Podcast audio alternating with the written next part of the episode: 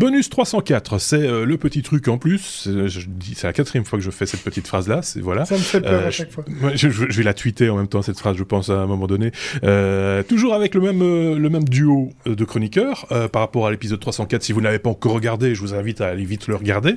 non pas que vous n'allez rien comprendre de ce qu'on va dire ici. Il n'y a pas de suite logique entre les deux, mais ce sont les mêmes personnes. Donc d'un côté, nous avons Benoît, très attentif, en train de chercher des mousses pour son, casque, je pense. Mais pas du tout, c'est Xavier qui a pété les mousses de son casque. C'est vrai. Moi j'ai un très bon casque. En, off, on en parlait, euh, on parlait d'écouteurs, on parlait de casque, on parlait de mousse, et, Xavier a pété les mousses de son, de son, de son parotte. Ah, on peut faire un bashing, hein, on peut faire un bashing, un petit coup de gueule contre Perrot. Euh, donc en fait, j'ai un super Perrot Zik, c'est vraiment un casque euh, génial, mais il a un défaut, c'est que le cuir le cuir est assez fragile euh, et donc on voit le mousse qui est apparent et comme je l'expliquais, euh, Perrot n'a pas prévu de pièces de rechange euh, euh, pour un casque qui est quand même un, un dans flagship, hein, donc qui était vraiment un casque assez haut de gamme. Euh, et euh, les marques qu'on trouve euh, en Europe ne sont pas aussi complètes puisqu'il y a des petits micros qui sont cachés dans le dans le, dans le, le mousse. Donc ne Sinon ça va. Ça on trouve ça moi, mon cher ami, je vous recommande l'AKG K701. Oui. autour des oreilles, confort. tiens, Benoît, puisque tu prends la parole, je vais, te la, je vais te la rendre vite fait bien fait pour parler de cette maison imprimée. On avait déjà parlé d'impression 3D, de, de maison imprimée mais elle a été livrée à ses occupants.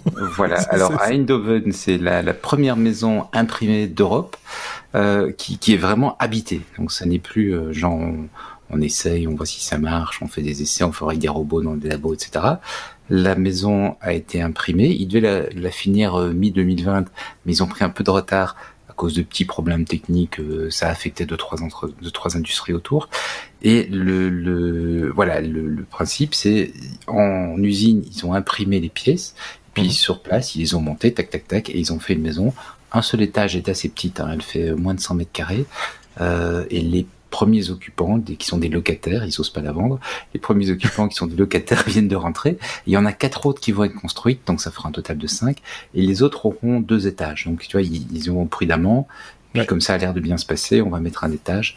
Euh, donc le, quand je dis deux, je veux dire le rez-de-chaussée le premier, quoi. Pas, pas... Ça, a un, ça un look sympa. Euh, faut voir comment ça va vieillir, hein, ce genre de look. Mm. Ça, ça, peut, ça peut, ça peut mal vieillir dans le temps et en même temps, mm. euh, c'est expérimental. Ça va, ça ne demande qu'à à, s'affiner, à, à s'améliorer avec le temps. Donc, euh, à faire, à, faire à suivre, euh, comme on dit dans ce cas-là. Mais ça, moi, je trouve que ça part plutôt pas mal.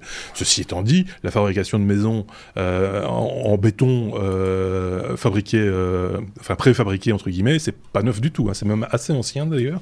Euh, mais ici, le truc, c'est que c'est imprimé en 3D. Le truc, c'est que c'est imprimé, donc ils disent que ça, consomme moins de béton, ça permet de faire des formes extraordinaires, etc. Mais moi, je suis surpris parce que j'ai vu que cette news était, était neuve aussi, mais, mais moi, il me semblait avoir déjà vu euh, depuis euh, pas un ou deux ans des news avec des maisons qui étaient pas en Europe. Oui, mais d'une part pas en Europe. Et habité en Europe. Et, oui, c'est ça, et habité en plus. Donc c'est pour ça que je précisais en début de sujet, Xavier. Xavier, tu voulais nous parler de OVH, non? Ou pas Ou c'est pas toi euh, oui. Oui, en fait, c'est la société Blade qui développe Shadow, qui est euh, euh, ce service de gaming euh, cloud euh, qui, qui était en redressement judiciaire depuis le mois de mars, malgré qu'ils avaient levé 110 millions de dollars. Et c'est fait, ils ont été, ils ont été rachetés par Octave qui là-bas, hein, donc Ubi qui est le, le patron d'OVH, oui.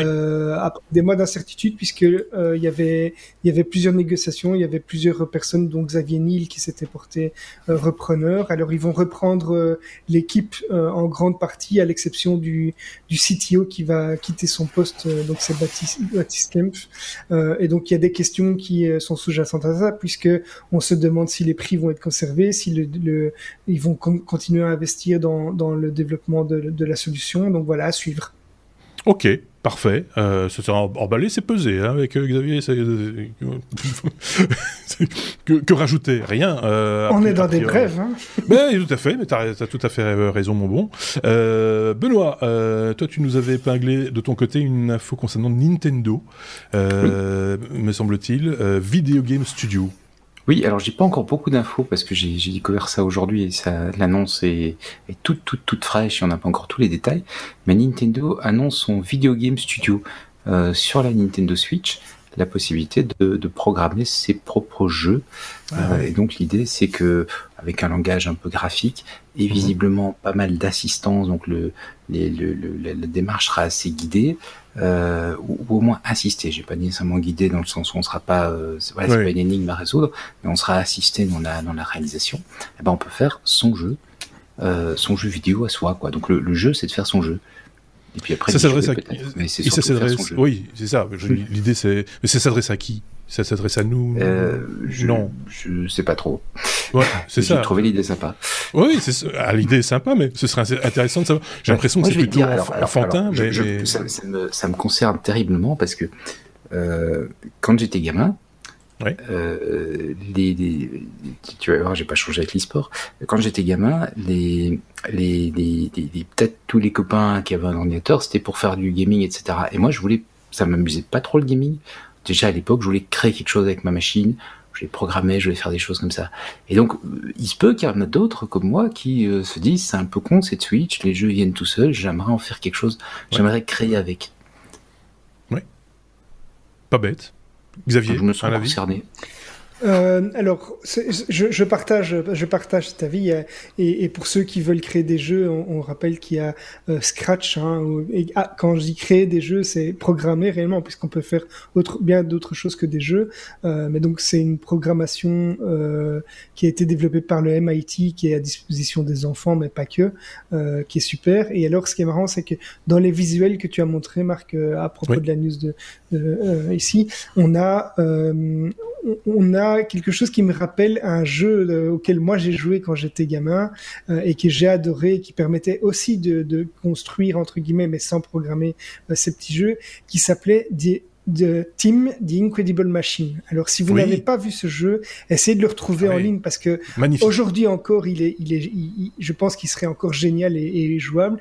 C'était un jeu où il fallait atteindre un objectif en utilisant euh, tout un tas d'objets, des ventilateurs, des ressorts, des, des gants de boxe, des choses comme ça. Et en gros, c'est un espèce de puzzle pour faire en, euh, il fallait faire une machine pour atteindre un objectif. Et c'était, c'était vraiment génial. Il fallait réfléchir euh, et faire plein d'essais. Euh, c'était super. Et, jouer avec la gravité, avec le vent, avec la, il y avait aussi de l'eau. Enfin, il y avait toutes sortes de, modules différents et on arrivait comme ça à arriver à faire passer un objet d'un, endroit à un autre. Ça existe encore. d'autres jeux maintenant qui sont développés autour du même concept qu'on trouve aussi sur téléphone portable, machin, enfin en application. Euh, et, c'est vrai que ça fait travailler. J'imagine, en tout cas, enfin moi, ça m'amuse beaucoup parce que j'aime bien les casse-têtes, mais euh, mais après, ça, ça peut m'énerver très vite aussi. Hein, mais mais mais, euh, mais, mais j'imagine que ça peut développer euh, chez les plus jeunes, enfin ceux qui sont en âge de, de jouer à, ce jeu-là, d'un esprit de logique et de, de, de, de réflexion, de, faire avancer le, truc. Et c'est vrai que c'est très gai de voir à un moment donné. Alors c'est encore plus gai de le faire en vrai, mais ça, maman ne va peut-être pas apprécier qu'on commence à jouer avec de l'eau dans la cuisine ou dans le salon ou ou d'attacher des trucs sur le chat par exemple. Mais oui, parce qu'il y avait un chat, il y avait une souris. Oui, il y avait, il y avait des trucs comme ça. Donc euh, c'est euh. Mais, moi, je trouve ça euh, ludique. alors la programmation, c'est quelque chose qu'il faut prendre du côté ludique, ou sinon c'est juste chiant. Et, effectivement, ce genre de jeu qui invite à, en plus à, après à se servir du jeu. c'est encore plus, plus intéressant, je trouve, parce que là, la dynamique, elle est là. L'idée, c'est de faire un truc qui va servir. Donc, euh, à s'amuser, certes, mais à servir tout de même. Euh, moi, je trouve ça plutôt pas mal, effectivement. Je pense que la programmation, c'est plus proche qu'on sera jamais de rassembler à Dieu. Parce qu'en fait, on peut faire ce qu'on veut. Tu crées ton monde. Ah oui, oui, oui, Ça, va T'as pas trop chaud euh... Moi, je m'inquiète un peu pour, euh, pour, euh, notre ami. Euh, Xavier, les ventes de Chromebook sont en, en forte croissance. C'est assez étonnant d'ailleurs. Alors, alors euh, moi, ça m'étonne pas tellement, en fait. Euh, et c'est un sujet qui, m'avait interpellé parce que je songe sérieusement à en acheter un euh, prochainement pour, pour, un de mes, pour mon aîné. Alors, ici, je vais, je vais d'abord annoncer la news. C'est les, dernières données de la société Canalis qui indiquent que la vente d'ordinateurs et tablettes a fortement augmenté ces quatre derniers trimestres et de manière consécutive, avec des livraisons qui ont augmenté de 53% d'année en année pour atteindre 129 euh, millions d'unités en 2021. les ventes ont fortement augmenté avec une croissance pour les Chromebooks au premier trimestre 2021 de 275% et pour les tablettes de 52%. Et alors, juste pour donner encore un petit chiffre, euh, le premier trimestre 2021, HP a vendu plus de 4 millions de Chromebooks et Lenovo euh, est le deuxième avec 3 millions. Et pour les tablettes, ben, c'est toujours Apple qui est loin devant euh, avec 15 millions, euh, alors que Samsung en a vendu 8 millions. Euh, évidemment, Apple est dans son environnement iOS euh, euh, et euh, Samsung n'est qu'un des constructeurs pour les, le système Android. Et alors, pourquoi ça m'intéresse? Ben, Pourquoi ça ne m'étonne pas? C'est parce que les Chromebooks, en fait, euh, qui pour rappel sont ces laptops qui sont qui utilisent le Chrome OS, donc c'est un environnement où tout se passe dans un navigateur. Finalement, c'est comme c'est comme si vous étiez dans Chrome, mais dans Chrome, on peut installer, on a accès au Web Store et donc mm. on, on peut, on peut utiliser euh, la suite euh, de, Google euh, avec Google Drive également comme support, etc. Et en fait, aux États-Unis, il y a déjà énormément d'étudiants qui utilisent les Chromebooks. Et en Belgique, on a eu des, investissements qui ont été faits par. je sais que c'est le cas pour la communauté française. Je ne sais pas si c'est le cas pour pour la Flandre, mais pour la, communauté française, ils, ils, ont donné des subsides pour les écoles et il n'y a pas mal d'écoles qui ont acheté des Chromebooks euh, parce que voilà, c'est très simple à utiliser. Euh, il y a très peu de très peu ou pas du tout de maintenance euh, à prévoir et donc voilà, moi je pense que c'est une bonne solution pour les gens qui veulent faire de la bureautique simple. On pourra pas faire beaucoup plus, mais c'est déjà pas mal pour avoir discuté avec le patron de Google Belgique euh, au début du confinement, dans les trois premiers mois, si je ne dis pas de bêtises, je vous renvoie à l'interview qu'on avait réalisée du, monsieur en question. Il me semblait qu'il avait parlé justement du fait qu'ils avaient déployé euh, des ressources supplémentaires pour pouvoir livrer la quantité de, de, de Chromebook euh, désirés euh, et de mettre en place tout ce qu'il fallait pour, que, pour, y, pour y parvenir, effectivement. Donc voilà, c'est une solution parmi d'autres, hein, c'est pas la, la seule. On va conclure ce bonus, si vous le voulez bien, pour, en parlant d'un podcast euh, que j'ai trouvé plutôt intelligent. Alors bon, il faut effectivement que l'accent québécois ne vous rebute pas plus que ça, euh, parce que c'est en québécois. Enfin, c'est pas en québécois, c'est avec l'accent québécois, c'est nos, nos, amis canadiens qui, ont, euh, propose, qui proposent un podcast en quatre épisodes donc c'est assez rapide, c'est bien foutu. Ça s'appelle la balado dépister la désinfo. C'est euh, ça traite en fait de la désinformation et euh, si on, justement on parlait de, de confinement et de et, etc et tout ce qui va avec aussi de désinformation et c'est en quatre en quatre parties. C'est bien réalisé, c'est bien foutu, c'est bien documenté.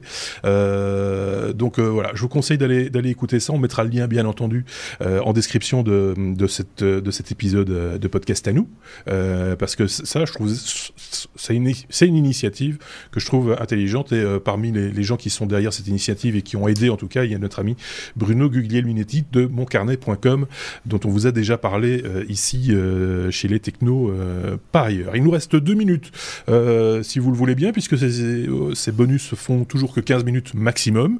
je ne sais pas si l'un ou l'autre avait un truc à rajouter. Moi j'avais oublié de préciser lors de l'épisode 304 que c'était, on l'avait enregistré le 6 mai et c'était la journée du mot de passe. Vous vous avez des bons conseils à donner aux gens pour, euh, pour garantir l'efficacité de leur mot de passe, ces conseils sont les bienvenus. L'un ou l'autre Mais... Xavier au niveau des mots de passe, moi, je, je, ne donne même plus spécialement de conseils sur la complexité du mot de passe. Je conseille plutôt d'utiliser un générateur de mots de passe. On a déjà ben dit de très nombreuses fois. Euh, il, il, en existe plusieurs. Moi, personnellement, j'utilise un logiciel qui est complètement euh, gratuit et open source qui s'appelle KeePass que je synchronise euh, dans le cloud avec euh, euh, donc sur un, sur mon cloud privé j'ai un, un NAS Synology hein, on en a déjà parlé aussi et je synchronise ça et donc je peux également utiliser ce gestionnaire de mot de passe sur mon téléphone sur mon, sur mon smartphone et donc si on me vole mon, mon PC j'ai toujours accès avec mon smartphone si on me vole mon smartphone j'ai mon PC et dans le pire des cas c'est encore sur mon NAS mais ça génère les, les mots de passe pour tout le monde et pour toutes les toutes les applications je signale juste au passage, il nous reste 40 secondes, que euh, Google va généraliser le, la double authentification euh, prochainement sur tous ses services. Donc ne vous étonnez pas, ça va changer. Si vous avez des comptes Google, et vous aurez la double, la double authentification qui sera forcée du coup euh, pour garantir encore plus de sécurité. Je vais vous dire bonsoir, au revoir, bon, bonne semaine, euh, bonne, euh, bon mois. Euh, autant à Benoît, qui les paupières qui sont lourdes, Benoît. Bon non. Merci Benoît en tout cas pour ce bonus Contnus 304. Merci également à Xavier. On va se retrouver très prochainement. N'oubliez pas les pouces vers le haut hein, sur YouTube ou les étoiles sur les applications de podcast et les commentaires. Et n'oubliez pas aussi de partager ces contenus si vous les appréciez. C'est notre petit salaire à nous. C'est notre façon d'être rétribué. Merci à tous. À très bientôt. Au revoir.